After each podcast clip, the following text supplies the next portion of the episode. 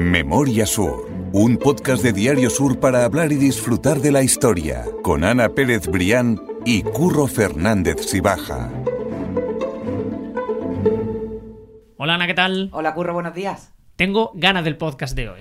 Uf, sí. Estamos en la última semana ya habíamos hecho algo de spoiler, ¿eh? Algo después les había hecho, la verdad que sí. Así que lo prometido es deuda. Bueno, Sí, sí. tenemos que empezar, por supuesto, el podcast eh, felicitando el, el final de- del año y deseando pues a todos nuestros oyentes que, que empiecen muy, muy, muy bien eh, 2024. Exactamente, pero cuando se esté escuchando la gente esto, estamos a las puertas de Nochevieja, que por cierto espero que la gente lleve una buena Navidad y que por supuesto tenga una mejor entrada de año.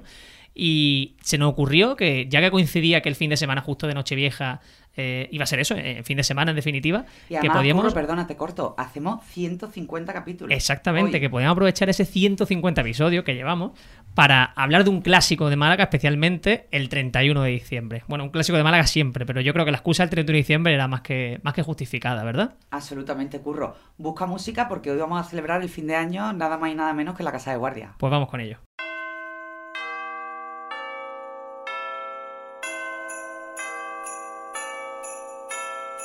Y es que tenemos dos invitados muy especiales, a los que yo te voy a dejar eh, dar paso, porque aunque la idea vino de los dos, realmente el contacto es tuyo, así que, que- que Bueno, este, aquí, esto Curro, es tú sabes que aquí somos una familia, Esto es ¿eh? Aquí compartimos lo, lo bueno y lo malo. Desde luego, así que... Pero sí, efectivamente, bueno, eh, es casi casi la historia de un secuestro. Sí, un Porque hace unas semanas conocí en un programa de televisión a Alejandro Garijo, a quien tengo sentado aquí a mi lado, y dije, ostras, digo, pues nada, carne de, de podcast. Y como vamos así, como, como vamos, digo, Alejandro, en estos días te voy a llamar para grabar un podcast. Y tardé en llamarte una hora. Como una horita. Para, sí, una horita aquí para, para decirle que por favor que estaría muy bien grabar el podcast especial de fin de año eh, La Casa de Guardia. Yo creo que es un plan, tú lo has dicho muy bien, ¿no? Un plan que siempre viene bien, que es imprescindible, pero se ha convertido como en ese imprescindible de el mediodía de fin de año, pues te vas allí, te relajas un poquito, ves a tus amigos y ya por la noche te vas a cenar con la familia. A veces te relajas bueno, demasiado también, ¿no? eso, Depende del y momento. tenemos, y tenemos aquí a, a Alejandro Garijo y está acompañado por su primo, por Cayetano Garijo, bienvenido también. Hola, buenos días. ¿Qué ¿eh? tal, Alejandro Cayetano? ¿Cómo estáis? Muy, bien. buenos días, Curro. Y ellos son el alma y el corazón de, de la casa de guardia y ahora nos van a decir ellos sus cargos porque estábamos antes eh, hablando es. aquí y tú, y tú además has dicho muy bien, Curro. Vamos a empezar ya que todo esto lo tenemos que grabar, así que de verdad bienvenido, gracias por dejaros atracar, feliz, entra- eh, feliz final de año y, y bueno, nada, Memoria Sur es todo vuestro porque además se ha hablado aquí eh, bastante de la casa de guardia, aunque sea de manera eh, Transversal, ¿no? sí, sí, sí, así, pero que no- no es un menos. auténtico honor teneros aquí hoy con, con nosotros. Nada, Pues muchísimas gracias. Bueno, buenos días, el honor es nuestro y, y encantado de estar aquí con vosotros. Alejandro, tú eres el dueño de la taberna Bueno, y de la bodega, ¿no? A ver, el dueño es mi padre. Vamos a poner así, Vamos que luego, empezar que luego a el gran jefe... todo que el esto luego se escucha, esto lo escucha luego. No, mira, eh, el dueño es mi padre de la taberna. eh, la bodega sí somos socios, mi padre, mi hermano y yo mayoritariamente y, y unos primos. Y, y aparte yo soy gerente de, de la taberna. Ujú, Fenomenal. Y yo soy el gerente de la bodega. Perfecto. Genial. Y sois los depositarios de un legado absolutamente fundamental en la historia de Málaga, ¿eh? Es una responsabilidad. Es un- yo siempre lo digo, es un orgullo y una responsabilidad, ¿eh?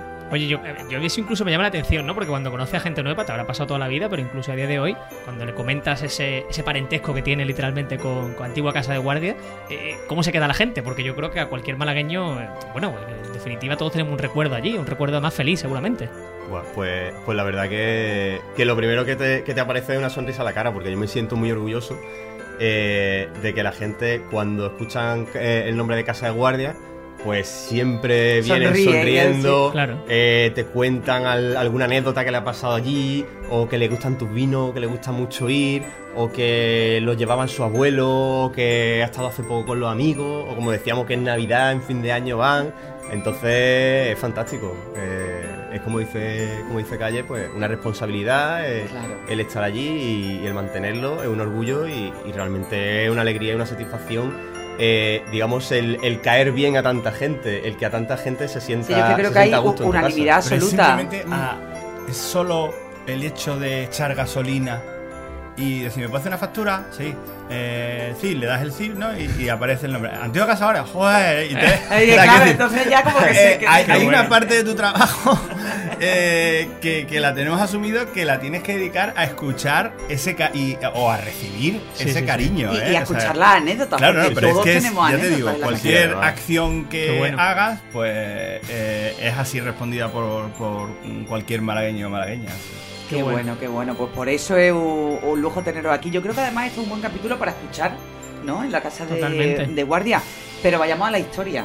Porque yo creo que hay pocos negocios en, en Málaga tan antiguos, ¿no? Con tanta solera y nunca mejor dicho como, como el vuestro. Bodega desde 1840, ¿no? Si no me equivoco. Sí. Y la taberna desde 1895, ¿no? O, Eh, al contrario. o al contrario. La bueno, La- O la se- taberna se fue antes. un poco. la- eh, que lo funda José de la Guardia, eh, que lo que hace es un despacho de vinos en Callollerías. Empieza en Callollerías, en la placita. Eh, no recuerdo cómo se llama. De hecho, sé que, que hubo un momento que, que coloquialmente la llamaban pla- eh, la Plaza La- de Guardia. Claro. Porque estaba allí la, la taberna y demás. Y, y allí donde la funda, la, la funda como despacho de vinos. Y bueno, a raíz de ahí, pues, pues va creciendo, va empieza a elaborar, a elaborar vinos y demás. Y, y bueno, eh, se crea un poco, yo creo que simultáneamente. Luego, verdad que La bodega y la taberna al mismo tiempo, Sí, más o menos, ¿no? Sí, luego eh, sí es verdad que, que en tiempo ya de, de mi abuelo, pues él compra la finca en Olías eh, y entonces ya eh, teniendo el subviñedo y demás, pues monta la, la bodega aquí en Segalerba y, y- y es cuando, digamos, hay una bodega más, más potente. a- Se profesionaliza, la- ¿no? Por decirlo de algún modo, ¿no? Exacto, bueno. hay una bodega ya más potente. Bueno, y, la taberna, y la taberna en la Alameda, Mm, porque la taberna en la Alameda es también casi centenaria. ¿no? veterana, ¿no? Y, y era Claro. temporal, era temporal. Ah, sí. Sí, bueno, dentro de dentro de, de- de los pasos que va dando la, la taberna, eh, después de Ollería pasa a Tarazanas. Eh, y bueno, está, está allí un tiempo, pero el edificio donde, donde estaba situada, pues eh, iban a hacer unas reformas y demás. Entonces, ya eso era en tiempos de, Enrique Navarro, era el, segundo propietario. Entonces, bueno, pues decide eh, que mientras se realizan esas reformas, pasa al local que había en la Alameda. Entonces, era algo temporal. Estamos hablando del año 1899, si no me equivoco, cuando se van allí.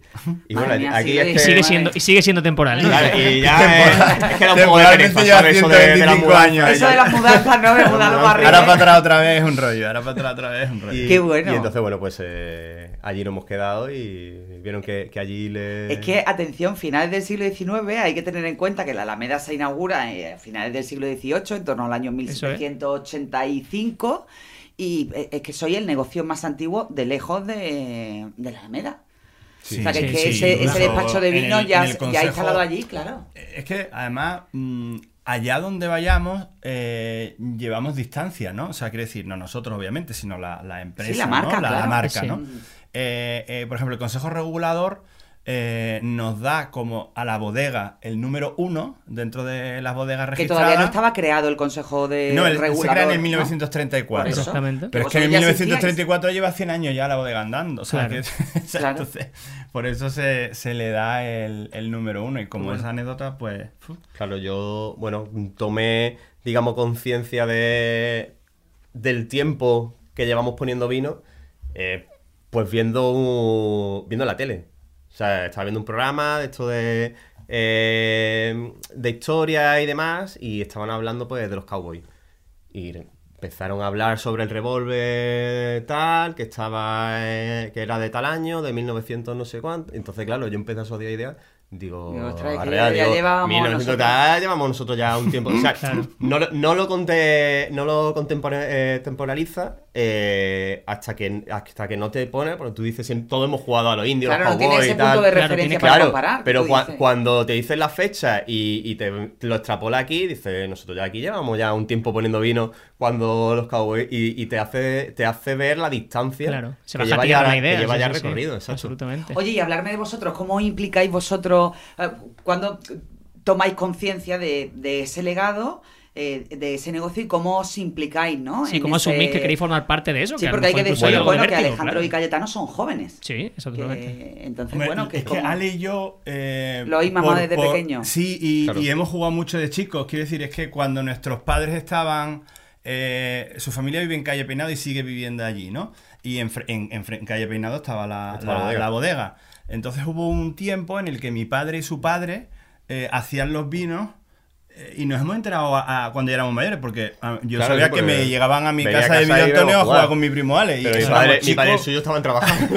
Qué bueno. Nos Luego, jugando. Nosotros, es verdad que, que tanto mi hermano como yo, como yo, mi padre siempre ha estado al frente de la, de la taberna. Pues, pues yo recuerdo desde chiquitillo, eh, pues donde estoy ahora, donde ahora cada mañana me siento y me pongo a trabajar en el despacho, ese era el campo de batalla de mis muñecos. Y yo liaba ahí.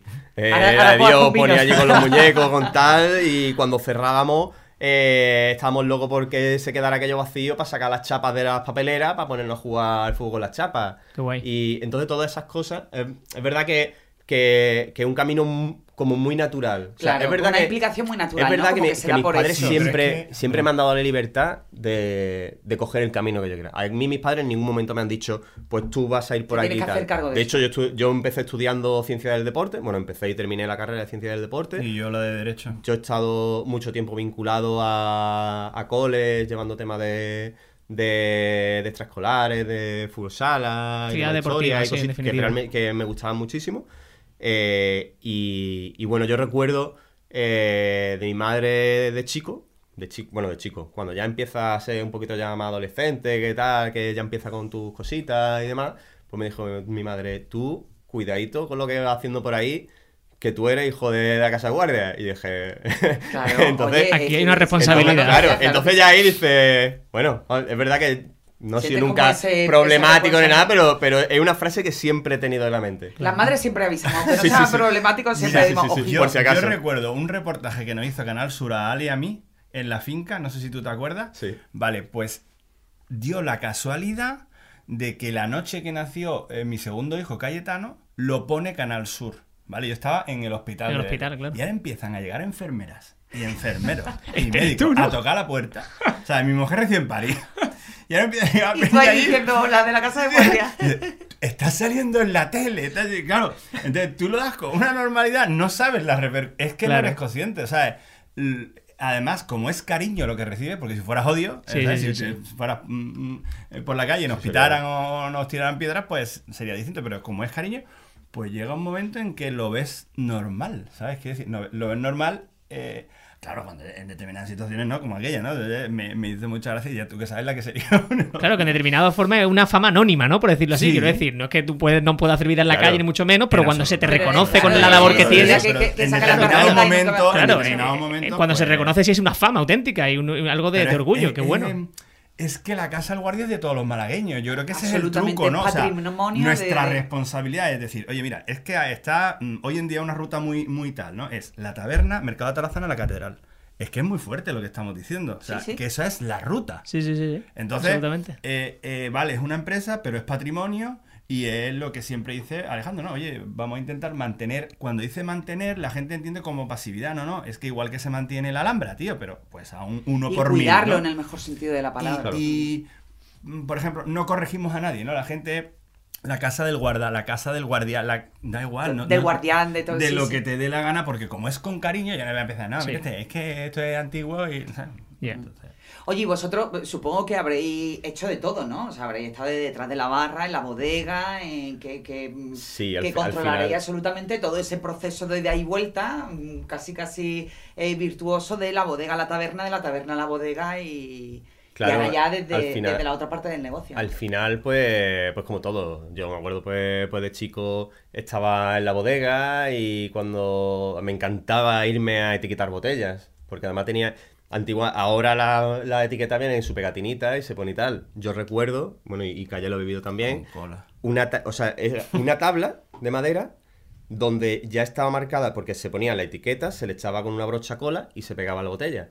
esa, esa tabla tenía ya las formas de la etiqueta, entonces tú sabías qué etiqueta iba en cada hueco de la tabla para ponerla. Tenía la largadita, una media luna para, la- para el cuello, la grande cuadrada para, para lo que es el cuerpo de la botella. Era y a mí- artesanal, a mí claro. Eso me encantaba. Qué bueno. O sea, me encantaba. Entonces, hemos ido de- desde eso, desde estar en la bodega, estar en la taberna, cuando ya eres ya un poquito más mayor, pues tienes que echar una mano, pues te vas a recoger vasos, te pones allí a fregar todo lo que haya que fregar, ya luego pasa a la caja, ya te pones a cobrar.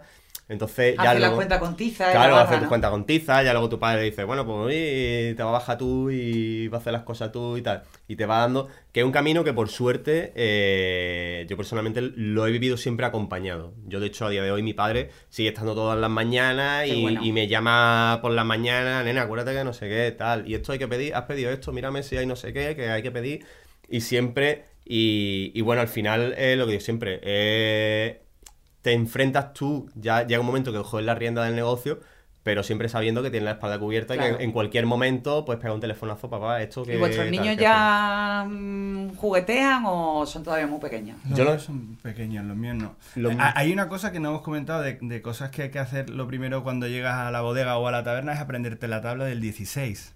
Porque funcionamos y hablamos en arrobas. Claro. Entonces, una arroba son 16 litros y la, o sea, eh, Alejandro me pide eh, los lunes que yo estoy arriba en la bodega, los pedidos van en arrobas, ¿sabes? Eh, 6 arrobas, 3 arrobas, 12 arrobas, 18 arrobas.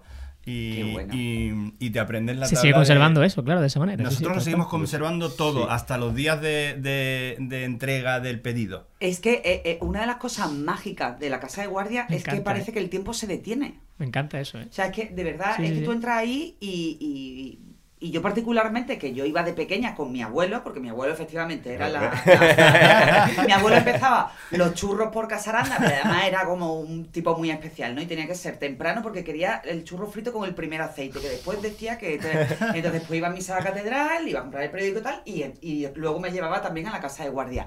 Y la recuerdo cada vez que entro, está exactamente igual.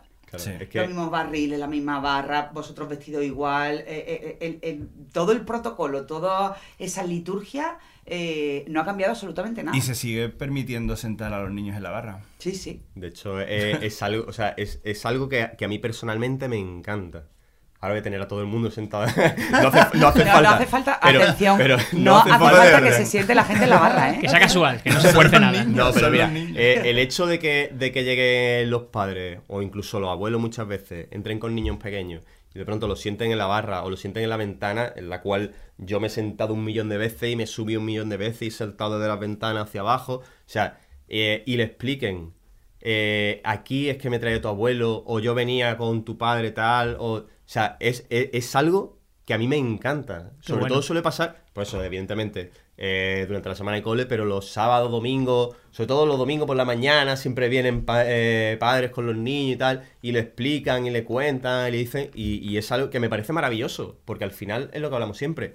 Eh, es lo que decíamos antes, es de Málaga, es de los, bueno, de Málaga, de los malagueños y de todo el que viene de fuera. Y de los Porque- guiris también. Claro, sí, sí, to- to- Que además totalmente. vienen buscando Y a- y a- específicamente la casa y adem-. Y además vienen encantados y se van encantados y, y a los días te envían fotos eh, que lo hemos pasado y fotos con, los- con los compañeros allí. A mí eso me gusta mucho porque hay pocos sitios en Málaga que el malagueño pueda decir esto es nuestro, esto es mío, y que el guiri pueda ir también, Y en entenderlo y que no se entienda como esto es un sitio de guiris, No, o esto es ya que- no es lo que es que era. eso- Entonces, eso es- esa, esa sinergia me gusta mucho Exacto. porque Málaga también es de los guiri, en el sentido de que somos una ciudad de la guiri. responsabilidad. Málaga ciudad Claro, exactamente. Es que, es que es lo que intentamos mantener el día a día. O sea Qué que bien. yo cuando voy fuera, cuando viajo y tal, a mí me gusta ir a los sitios que dicen auténticos. A mí irme a un bar de guiri, en un momento determinado te vas. Pero mm, si yo voy a un sitio, lo que quiero conocer es lo, Lo local, sí, sí. lo local, Lo que lo, tenga sabor, lo que es de ese, lo que es de ese lugar. Claro. Pero si no me quedo en mi casa y, y ya está, y, y voy a cualquier otro sitio. Pero claro, el, el lograr eso, el mantener que, que la gente de Málaga acepte eso como suyo y lo sienta como suyo y le guste como es, y al lado tengo una pareja que ha venido, no sé, de Holanda, de Japón, de Finlandia, de Estados Unidos, de México, de donde sea, porque por suerte eh, tenemos es- eh, eh, esa riqueza de que viene gente de todo el mundo.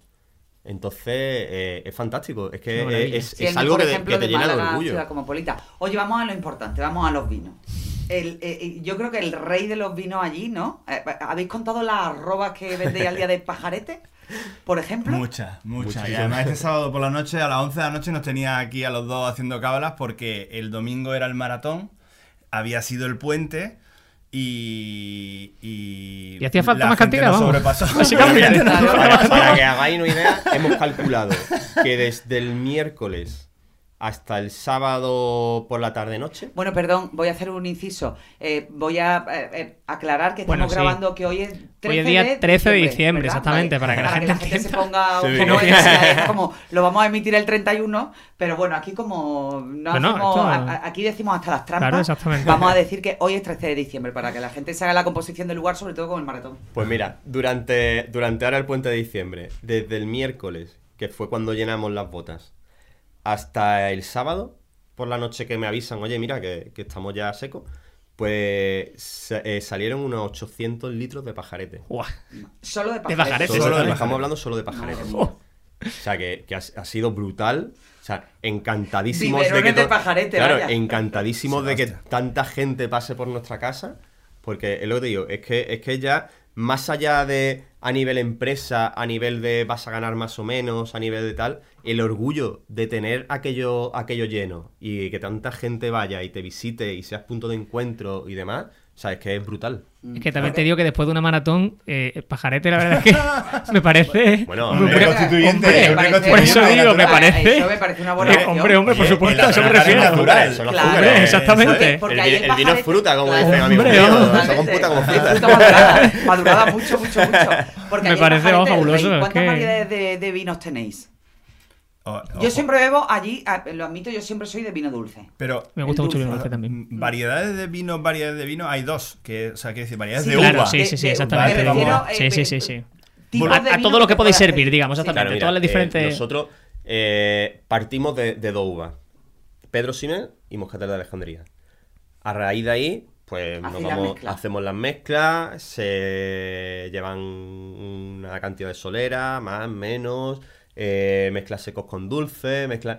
Y, y a raíz de ahí, pues tienen los pajaretes, tiene el lagrimañejo, el trasañejo, eh, los secos, pues tiene el seco Málaga, el seco añejo, el seco trasañejo. Yo el Málaga. Tiene el Malagaquina, luego te va a los. Bueno, el Pedro El Simé.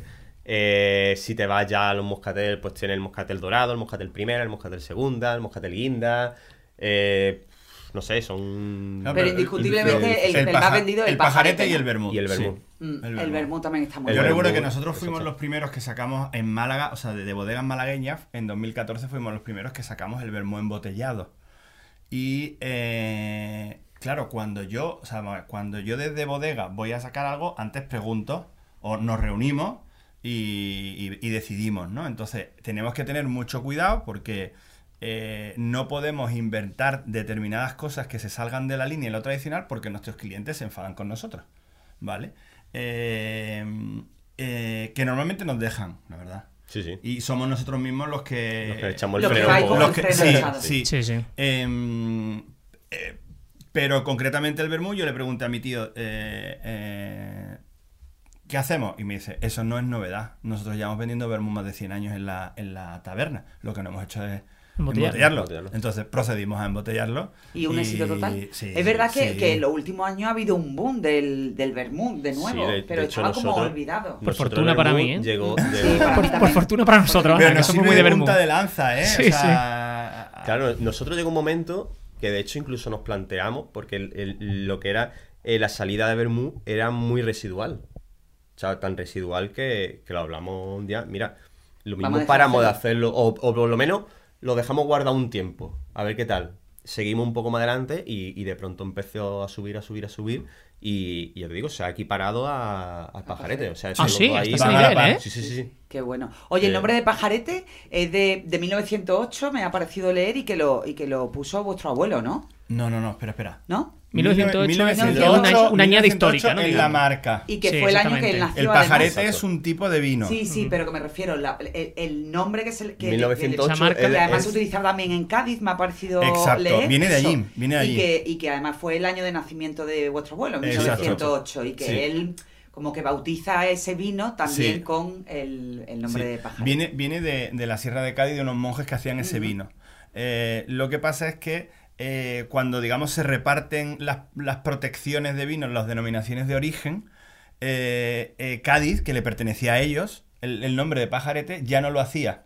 Entonces Málaga lo protege, ¿vale? Entonces, digamos que siendo de Cádiz, ellos no le pueden poner el nombre de pajarete porque está protegido Claro. o am- amparado por la denominación de origen Málaga, pero viene de, de la Sierra de Cádiz, de unos monjes. Qué bueno, qué bueno. Además, otra de las cosas que nosotros llevamos a orgullo es que nosotros hacemos recetas de vino. Ahora es ensamblaje, cupas, todo ese lenguaje barroco en la antigua Casa Guardia no lo vais a encontrar. Lo siento Nada. y con todo el cariño a mis sumilleres y a mis recetas amantes. de- Son recetas, eh, porque es que son recetas. Es que lleva una Totalmente. parte de solera, una novismo, parte ¿no? de joven. como- Claro, y a sí, mí es si me dices... lo convertí en tradición. Claro, re- punto. realmente es como seguimos manteniendo como se han, como se han estado haciendo siempre. siempre. Es que, es, como es se han que estado esas haciendo recetas siempre, van heredadas. Y, y es lo que esto es como la Coca-Cola, que tiene su fórmula y esta es la fórmula de la Coca-Cola y tal. Pues esta es nuestra fórmula del pajarete, esta es la fórmula de, Es del guinda y esta Y es la es fórmula de tal. absolutamente secreta, ¿no?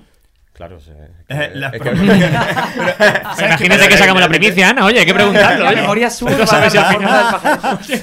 No, pero el, el- el caso es que yo creo que nuestro secreto de la bodega, ¿vale? Está en cómo mantenemos nuestra solera. Es decir, el cómo envejecemos nuestra solera, que no es más que hacerlo de forma tradicional y no, no caer en, en convertir a la bodega en una industria. ¿Vale? O sea, eh, Qué bien no- explicado. yo, yo siempre recuerdo el eh, que creo que somos de las pocas empresas que nos hemos tenido que retirar de Carrefour Andalucía porque se, se iba a cargar nuestra forma de trabajar el vino. Sí. Iba a Eh, industrializar, por decirlo Es muy fácil, el tomate del huerto y el tomate del invernadero.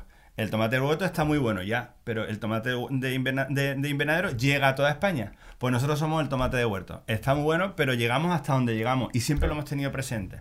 Y en cuanto vemos un poco de, de que vas a romper nuestra filosofía familiar, paramos. Buscamos otra vía. Qué bueno.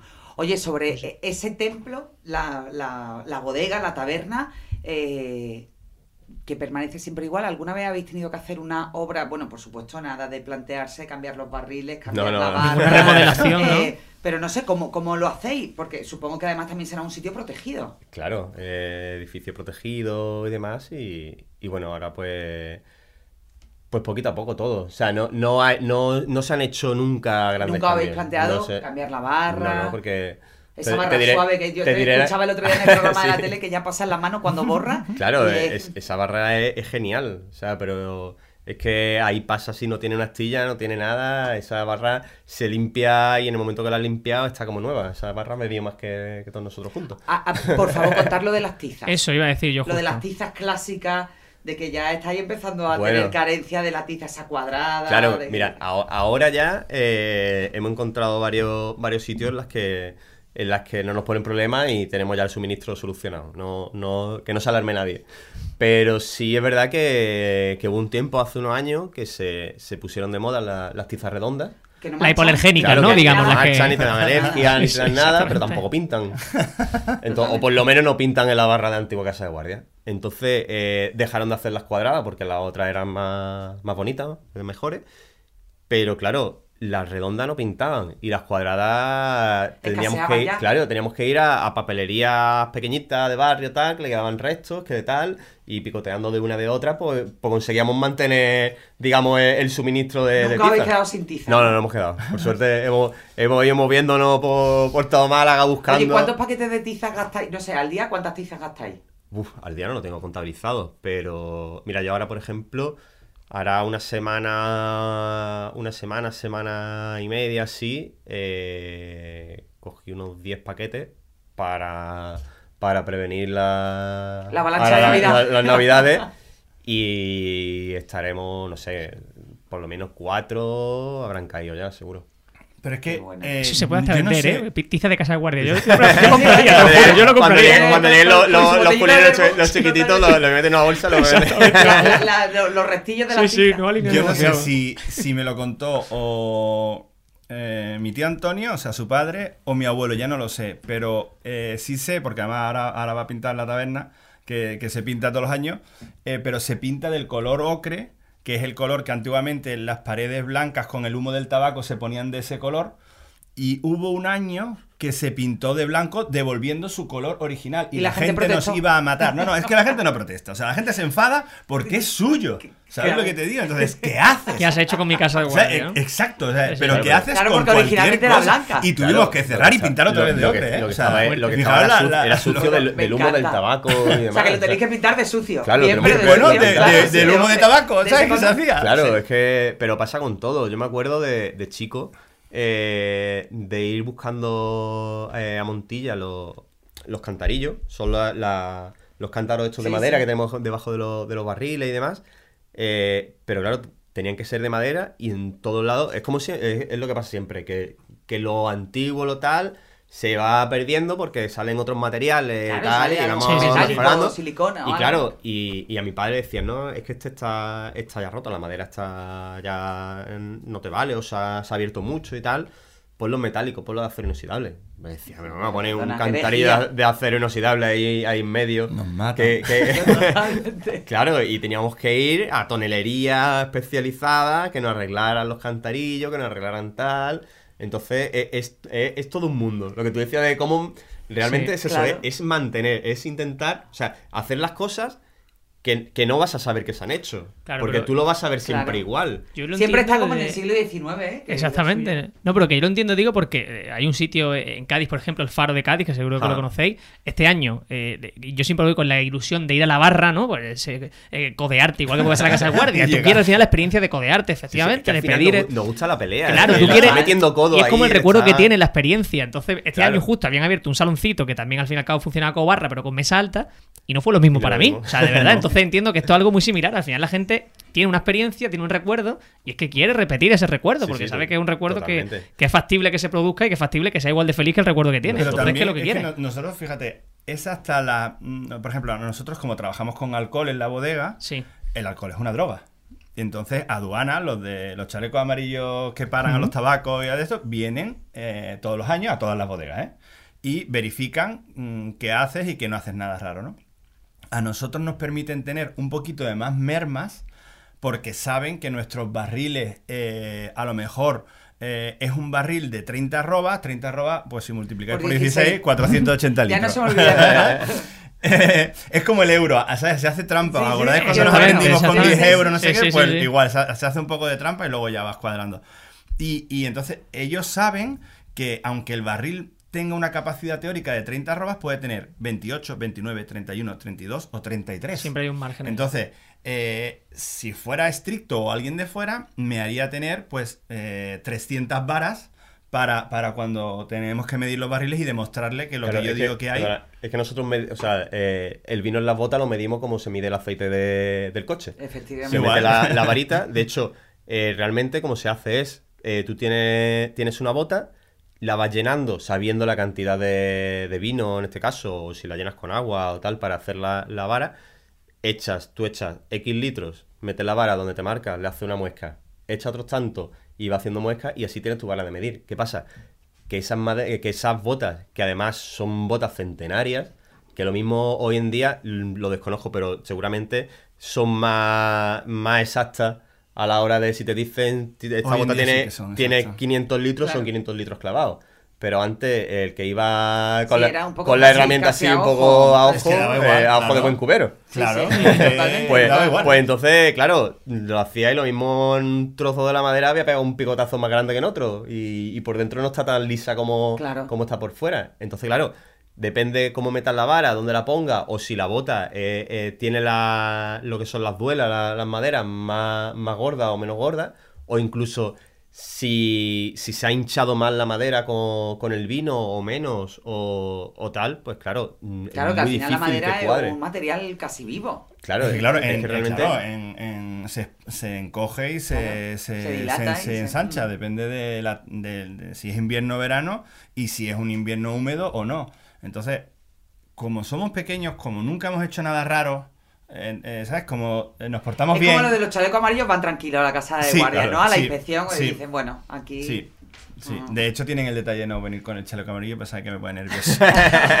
Oye, ¿se pueden visitar las bodegas? Sí, Sí. Eso iba a decir, yo quería Sí, poner claro. también el, el- el foco en la, en la bodega, ¿no? Porque todos conocemos, por supuesto, la taberna, pero háblanos de la bodega, de cómo son esas visitas o, en definitiva, Bueno, pues qué puede la- hacer el la malagueño allí bodega también. Yo creo que es el, el gran chasco que se puede llevar la gente porque la gente se cree que nos ponemos por la noche allí en la taberna a hacer el vino y no, lo hacemos en la bodega.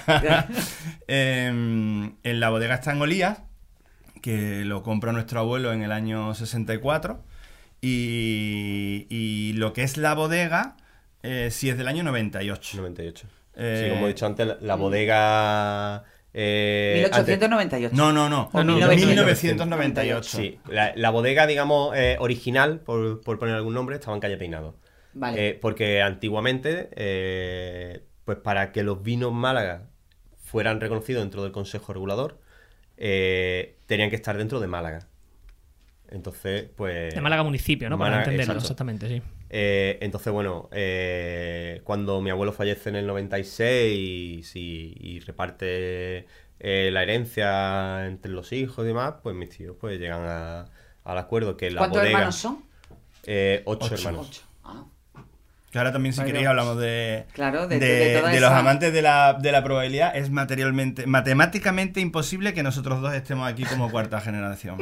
Madre mía, bueno, pues ahora, Ah, ahora, entramos en ese eso, porque genealógico es- que también ma- eh, promete. no, vamos, no sé. Pues... Perdí el hilo. No, cuando No, de la bodega, de la bodega, por- sí. Por tu abuelo cuando, reparte. cuando, eh, mi abuelo reparte, entonces pues mis tíos eh, se hacen cargo del negocio y demás y llegan a, a la conclusión acuerdo barra acuerdo en que lo mejor es eh, por, por el mismo hecho de, de- de la viabilidad de, del- de la, de la finca y a la hora de elaborar el vino y demás, pues ya que tenemos la finca en Olía, donde están los viñedos y demás, pues trasladar la bodega Ah, vale, al, claro. al allí. mismo lugar donde estaba la finca. Entonces, eh, lo que es la bodega de, de calle Peinado se, se vende y con ese, digamos, ese dinero que ganan con la venta de la bodega, se, se construye la bodega allí en la finca que es donde está- están los viñedos. Y bueno, pues simpatías, pues que aunque obviamente la bodega esté informatizada, eh, cada bodega tiene la trazabilidad de la bodega en tiza. Es decir, tú vas a ver qué bueno. el año, la variedad, de dónde viene, todo, todo lo que es la trazabilidad está anotado en tiza en, la, en, cada, en cada barrica o en cada, en cada bota y por supuesto en el ordenador, ¿no? Pero... Y... eh, Visitas, ¿cuándo se puede ir a visitar la bodega? Eh, si son grupos, nos escribís un email. Y, y si no, pues o nos escribís un email o nos llamáis. En la página web supongo que vendrá toda la información también, Sí, ¿no? sí. Y de todas maneras, eh, o en redes sociales, en Facebook. Sí. eh, normalmente, pues la gente nos escribe email o nos llama y quedamos con ellos. Y quedamos con ellos, dependiendo del grupo. Y si le Es podemos fácil atender ponerse o de no. acuerdo con vosotros. Sí, em, yo- nos- siempre lo decimos, es muy difícil pelearse con nosotros. No, te- no tenemos, si no- no tenemos muchas ganas de porque pelear. si no te muy lo- fáciles, somos muy fáciles. Si no puedo, te lo explico y tú lo vas a entender. ¿Sabes Sí, te digo? Si quieres subir ahora, pues no te voy a poder hacer una visita en co- como a nosotros nos gusta. Claro. Pues porque estoy a tope. Y además te vas a encontrar aquello manga por hombro por culpa de la taberna. Eh, Por culpa de la arroba, claro, ¿no? De, de la arroba Pero, por ejemplo, pues cuando hay que visitar aquello, pues en primavera, por ejemplo, que es cuando está el campo bonito. Eh, aquello es Oye, ¿allí podemos hacer un podcast en directo? Oye, Hemos yo- hecho un programa de radio dentro de un barril. Bueno, bueno, bueno. Bueno, pues bueno. que ya estáis tardando. Eh, primavera, ciérranos la. Mira, es un la- barril de 20.000 litros de capacidad, donde, bueno, lo hicimos de manera amateur, pero lo hicimos. Y, y montamos allí un... Bueno, nada, un apuntarnos en la que- agenda, ¿eh? Que además tú sabes queráis. que yo, que yo Sí, llamo, ¿eh? Que cuando- yo soy cuando pesada y, y, luego y tú sabes que yo Pues, acepto rápido. Yo soy, yo fácil, yo me Somos apunto. fáciles los dos. Ah, y la Me otra cosa que tiene así curiosa, pues son las máquinas que tenemos fuera, ¿no? La gente nos dice, pero es que tenéis más máquinas que el Museo del Vino Málaga. Y digo, ya, es que cuando se crea el Consejo Regulador, Claro. yo ya llevo 100 años. Claro. Y mi familia no tira, no tira las No máquinas. tira las cosas. Mm. Porque nosotros funcionamos con bronce, eh, funcionamos con, o sea, digo, la- las bombas, Sí, sí, sí. eh, lo- los motores, perdón. eh, hoy en día, pues, eh, están hechos de, de unos materiales mucho más lógicos, eh, pero es que mi abuelo y ahora mi tío nos dice, no, no, todo igual, siempre que el filtro, que en este caso es el que es bronce, eh, o la bomba funcione, no se deja de utilizar, aunque perdamos más, más vino, ¿sabes lo que te digo? Sí, Hay sí, sí. máquinas más rápidas, eh, máquinas que pierden Sí, menos. o más precisa o lo que sea en ese eh, sentido. sí, por sí, muy entiendo. poco dinero. Sí, sí, sí. Da igual, no, nosotros no. Y además os costarán los repuestos y la reparación y tener la... Claro, todo eso tiene que ser mucho dineral, sí. Es Porque horrible, ya- cuando- es un o sea, drama, decir, es un drama. apostar- Apostar por la tradición Cuando, es caro, ¿eh? cuando, cuando se Claro. estropea algo, cuando se rompe algo Eh, y no tal. un parto a ver y, dónde y lo arregláis. y suerte si encuentras quien lo arregle. Eso te iba a decir, no solo por el precio, Claro. sino por encontrar a alguien Claro, que, yo, que por tenga ejemplo, el ahora me conocimiento. estoy, me estoy haciendo pues con los grifos de las botas. De hecho, si veis, veréis que hay unos que son los de madera antiguo y tal, y hay otros que llevan ya como una cabecita de, de acero inoxidable. Vaya, por Dios. Sí, y me, y me duelen el alma. Y además soy yo el que lo está poniendo. Pero no, no he encontrado quien me haga los grifos como... Porque los grifos, la, la canilla que, que se utiliza ahora, pues lleva una piececita de corcho para que no gote y tal.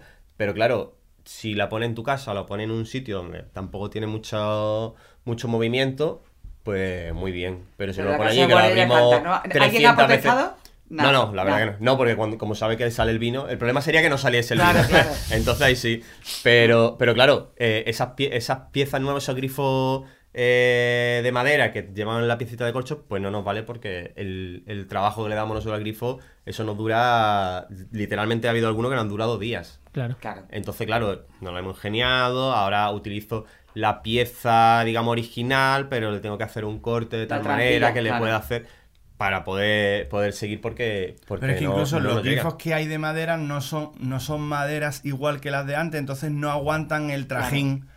Eh, ¿Sabes? O sea, Sí, que sí, porque además es trajín, Oye, pues ¿eh? yo lo he visto Porque por ahí, ya, ya. Pero no lo abres mucho que si no, no Sí, sí, puedes. sí, sí. Te la cargas, se rompen. Chicos, vamos a ir cerrando el Sí, podcast un porque no estamos de ¿no? tiempo. Que como es fin de año, yo quiero preguntarles por el árbol genealógico. Eso es lo que iba a decir, que iba a decir, vamos- eso, eso. Yo, iba a es decir, que no vamos me a cerrando el dejar así. podcast, pero Hombre, nos vaya a contar. un poco de prensa rosa. Claro, claro, Claro. exactamente. Iba a decir justo eso, que El vamos a ir sálvame cer- de la casa de guardia, el árbol genealógico. que vamos a ir cerrándolo con esa escasa probabilidad de que los dos estuvieran aquí sentados. Eso es lo que iba a decir, justo. Eh, mira, vamos a ver. eh, a ver si lo digo bien, Ale. Eh, mm, a ver cómo empiezo. Ocho hermanos. No, José, José de la Guardia.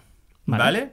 Eh, lo vamos a hacer muy rápido porque no tenemos tiempo. No, no, tenemos tiempo tranquilo, si o sea, contarlo Ah, si vale. queréis, no hay hasta el año que viene, hasta 2024. Don, que hay Jo- 31. Don José de la Guardia es el dueño de la, de la- del despacho de vinos y bodegas, ¿vale? Hay una feria muy importante, como hoy, como hoy puede ser el Congress Mobile, este o Sí. cualquiera de estas cosas, en el que viene la realeza, ¿vale? Ahí en el stand está Don José de la Guardia y la reina Isabel II prueba el vino que le ofrece Don José de la Guardia, le gusta tanto que nos autoriza por escrito, bueno, le autoriza a la bodega por escrito a, a ponerle su nombre, ¿vale? Tú no puedes poner un- el nombre de no Felipe VI real, sí, ni- ni real sin tener ¿Vale? Bueno, pues nosotros sí por eso, ¿no? Vale, pero es que se enamoran eh, de la reina Isabel II, eh, que tenía sus amantes, porque digo amantes, pues había oficiales y no oficiales. Este es oficial, ¿vale? Y lo nombra gobernador eh, En Segovia. en Segovia. Vale. Como no tiene hijos, primero que no tiene hijos, ¿vale? Se lo cede a un amigo, Enrique Navarro. Está a 20 años, ¿puede ser, Ale? Algo más, creo. 25 años. Al frente del negocio, no tiene hijos. Y se lo cede a sus dos trabajadores, que son nuestros tíos bisabuelos. Son dos hermanos que no tienen hijos. Madre mía. Y se lo ceden a su sobrino, que es nuestro abuelo. Y ese sí tiene ocho. Vaya, Y ya compensa, llegamos- y ya compensa llegamos. todas las generaciones anteriores. exactamente. O sea que, fijaros la, la de gente que hay eh, que no tiene descendencia y la de carambola hasta que llega nuestro... Claro. Eh, en- bueno, en realidad también lo, lo hablamos, ¿no? Eh, Si quieres, eso cuéntalo tú, lo Claro, de bueno, que, que va un que- poco voluntario obligatorio nuestro abuelo a... Sí, bueno, eh, eh, mi abuelo eh, es de Antequera, entonces, pero se viene, se viene a Málaga a vivir con. con ¿Cómo se tíos. vuestro abuelo? José Garijo. José Garijo Ruiz. Garijo Ruiz. Tiene- además comparte el apellido con, con el, Es primo, verdad, con el primo Cayetano. Mi padre quería ponerme José y mi abuelo dijo que no porque iba a heredar sus problemas, decía. Entonces, bueno, pues, pues mi abuelo, su madre lo manda aquí a Málaga a estudiar Derecho, él hizo la, la carrera de Derecho y demás. eh, y vive aquí, en- de hecho vivía enfrente de la, de la taberna, en la Alameda, que tenía en casa su- sus tíos, y, y vive con ellos, se cría con ellos y demás, estudia su carrera, y, y bueno, pues, pues un poco... en- bueno, eh, cuando los tíos fallecen, él se hace cargo del negocio, es un poco eso. mm, real- a ver, yo entiendo que realmente le, le gustaba. Él era, eh, hemos estado hablando antes, eh, era un hombre súper culto, súper metido en todo, filósofo, le encantaba leer, escribir. y, y bueno, pero le apasionaba también el tema del vino. Claro. O, o por El lo vino es menos. cultura también, o por, o claro. por lo menos, eh, no sé si entró ya apasionándole, pero por lo que va viviendo luego y lo que va haciendo luego y lo que va aprendiendo. De hecho, escribe un libro sobre, sobre el vino, sobre las elaboraciones. eh, uno de, creo que son tres libros los que escribe, ¿verdad? Sí, pero el de- famoso, vamos, el, el es- más es importante es el de estampa. estampa. Estampa del vino de Málaga y la sarquía. Y, y bueno, pues, pues relata un poco de la elaboración, la forma en que se, se elabora el vino y demás. Y, y bueno, el, mm, compra luego la, la bodega, o sea, la bodega, la- lo que es la finca, porque su, su intención era pues, pues ser él quien controlase todo el, Todo el proceso. proceso de- del vino y demás. Entonces, eh, no sé si entró eh, medio obligado, medio esto es lo que te toca, porque de hecho él deja su, su carrera de, como abogado, que había empezado a trabajar en un despacho y tal, y, y la deja apartada para dedicarse a. Sí, pero seguro que le sirve también. Y tanto. Sí, sí, claro, seguro. Oye, y, y me parece también muy importante que esos ocho hermanos no estén de acuerdo en mantener la, Claro, la realmente tradición, ¿no? cuando, O- cuando, cuando mi abuelo fallece, eh, mi padre, que era eh, de los varones, era eh, el pequeño, y era eh, mi padre una vez que vino de, de la mili, él estudió económica y demás, y cuando viene de la mili, pues se va con mi abuelo y, y él quien está con él, la taberna, bodega, y, y, digamos eh, es quien es la cara visible de, de lo que es la taberna. Entonces cuando mi abuelo fallece, eh, le deja lo que es el negocio de la taberna a mi padre, y la bodega es lo que, lo que divide, digamos, entre el entre resto de los resto hijos. de los hijos. ¿Qué pasa? Eh, es el, el momento en el que bodega y taberna dejan de ser una misma empresa para convertirse en dos empresas diferentes. Sin embargo, eh, todos son conscientes de que la taberna eh, precisa de la, de la bodega, porque es quien le hace los vinos y demás, y la bodega, eh, su razón de ser Claro que es- una no funciona la sin la otra. Exactamente. Mm. Sí.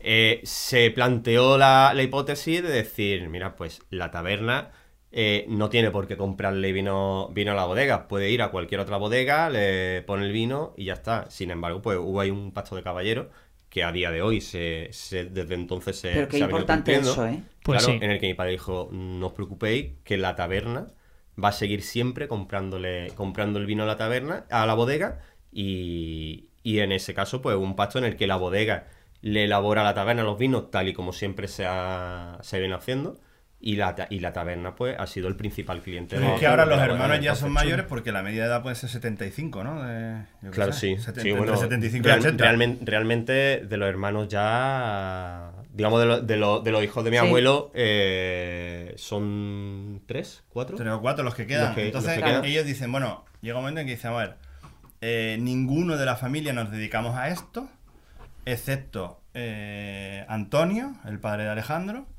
eh, y entonces... eh, ¿Y vosotros dos? Exactamente, entonces el pacto al que vuelven a llegar es, vale, pues se lo vendemos a Antonio, por eso ha dicho Alejandro, no, la bodegas de mi padre, porque las cosas claras. Ahí, exactamente. Eh, y el pacto es que Alejandro se quede en la taberna y yo me quede en la, en la bodega. Entonces, para que pueda seguir, porque es que si no se- se- iba a llegar a ser un momento en que iba, iba- que de- iba a ser de, demasiadas ci- manos, de ¿no? 50 Claro. personas de un 1%. Claro. ¿Sabes qué Claro. decir? Entonces, eh, de nuevo se vuelven a poner de acuerdo. O sea, que también es, es difícil. Pues eso es muy importante. Y habrá relevo familiar. generacional, ¿no? Eso iba a decir, lo que tiene que quedarse claro también es que los dos tienen hijos, ¿no? afortunadamente, a nosotros nos quedan veintitantos añitos. ¿Cómo va? claro, ¿Cómo va? Pero, pero oye, el, tiene- el arbolito desde chiquitito. ¿eh? Que Yo- nosotros yo, mira, yo no, nos queremos, no nos queremos quedar sin la casa yo, del guardia. Yo, yo realmente eh, creo, bueno, esto es un poco a, a futuro, pero, pero yo creo que tal y como mis padres me, ha- me han dado la libertad a mí de, de elegir, pues, pues mis hijos elegirán su camino como sea. Si viene a la taberna bien y si no,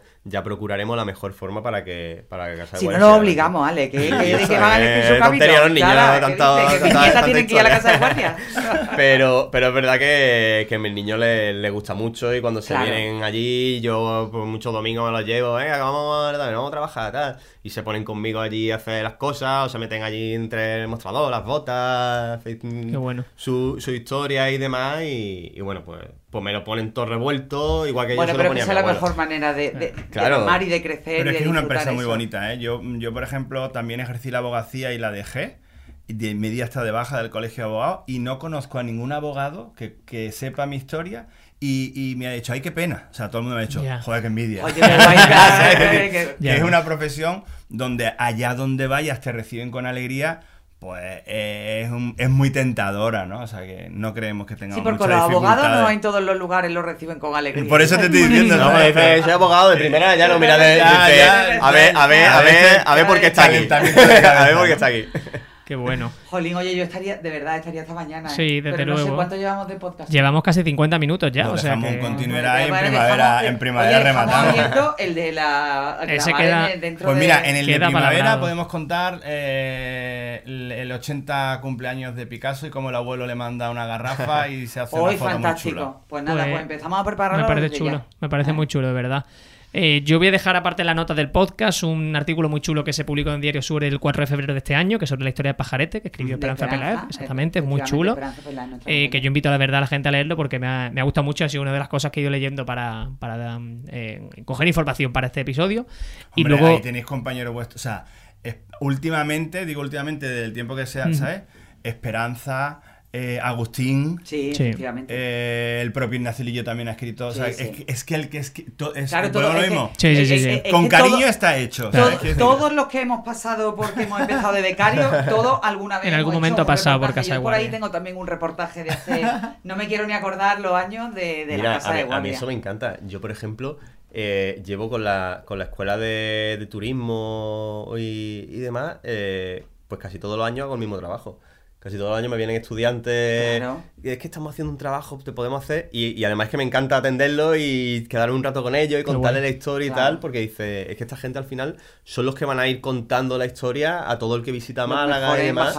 Y, y me encanta. De hecho, hace unos años eh, recibimos un- un- una carta de- del rector dándonos las gracias por atenderlo y tal, y, y al revés. O sea, eh, nosotros encantados, como siempre, de, de atender a todo, a todo el que viene. Pues Alejandro bueno. Cayetano da, da gusto ver tanta coherencia, de verdad, en toda la, la historia. Y que gracias por seguir escribiendo esa historia, de corazón. Gracias Muchas a gracias. vosotros. Nada, gracias a vosotros. hacernos Esto es- un altavoz. Todo, ha sido- todo el que está ahí detrás ah. y le gusta Casa de Guardia es, es quien hace la historia. Ha Nosotros solo sido estamos un ahí manteniendo. privilegio, un, nada, una alegría. Yo me voy con. Desde luego, con muy buen sabor de boca casi, para casi acabar tan año. contenta como si saliera de la casa de guardia. ¿eh? Exactamente. que nada, que enhorabuena y que de verdad, gracias de corazón por, por seguir haciendo lo que hacéis con, con ese compromiso, ¿no? Y con esa conciencia de la responsabilidad de que al final estáis cuidando el legado de todos. Totalmente. Así que enhorabuena y nada, la próxima vez con un vinito por delante. Absolutamente. Venga. Muchas gracias. Mil gracias, de verdad. Feliz 2024. Igualmente. Feliz Mil gracias. 2024. Ana, nosotros nos despedimos, pues ya empezaremos con nuevos episodios en 2024. El año que viene. Exactamente. Yo de creo, horas. claro, no podía decirlo antes porque no lo sabíamos, pero yo creo que se ha quedado un buen podcast para que la gente lo escuche mientras está preparando la cena de Sí, Nochevieja durante yo creo la que sea tarde. más 50 minutos que la cena de Nochevieja Sí, se da. un poquito más. Hoy, da, hoy hemos hecho bien en colarnos un poquito. Exactamente, ha merecido la pena. Pues Ana, feliz entrada de año y nos escuchamos en 2024. Igualmente, Curro, y gracias a ti siempre. Memoria Sur es un podcast de Diario Sur. Escucha un nuevo episodio cada semana en iVoox, Spotify, Apple Podcast y consulta las referencias de este episodio en diariosur.es.